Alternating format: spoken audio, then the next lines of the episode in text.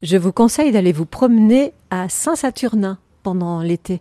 C'est un très très joli village avec des petites ruelles, avec euh, la rue de l'enfer. Ouh, ça donne moyennement envie quand même. Ah, un brocanteur. On va aller discuter avec Louis la brocante. Enfin, il s'appelle peut-être pas Louis. Le grenier de la reine Margot. Bonjour. Vous ne vous appelez pas Louis des fois Non. Eddie. Eddie la brocante, c'est pas mal aussi quand même. hein. Ça, peut- ça peut le faire. Où est-ce qu'on trouve aujourd'hui des objets qu'on peut vendre dans les brocantes Ce matin, je viens de faire une toute petite adresse, une maison fermée depuis les années 50. Voilà. Qu'est-ce qu'on trouve comme trésor Pas grand-chose, des petites euh, quantités, mais les petits fleuves font les grandes rivières.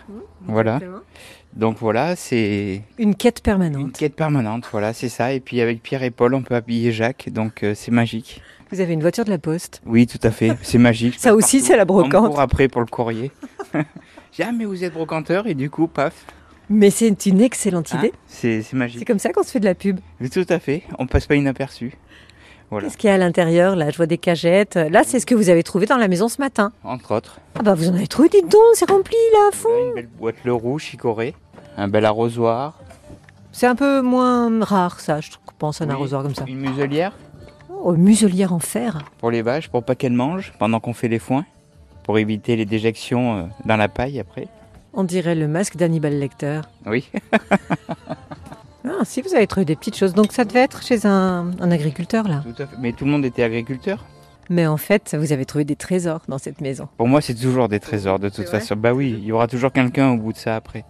Puis on va en prendre soin, on va le nettoyer, on va le traiter, et puis on va lui donner tout son, son éclat.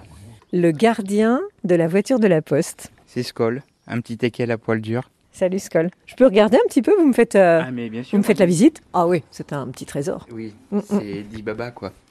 Il y en Tout a à jusqu'au fait. plafond chez vous. Voilà, oui. Ben, on n'aime pas le vide, je suis comme la nature. Et moi, je disais que ça devait être difficile de trouver des objets pour les brocanteurs. Bah non, hein, manifestement. Mais euh, bon, c'est une quête de 25 ans.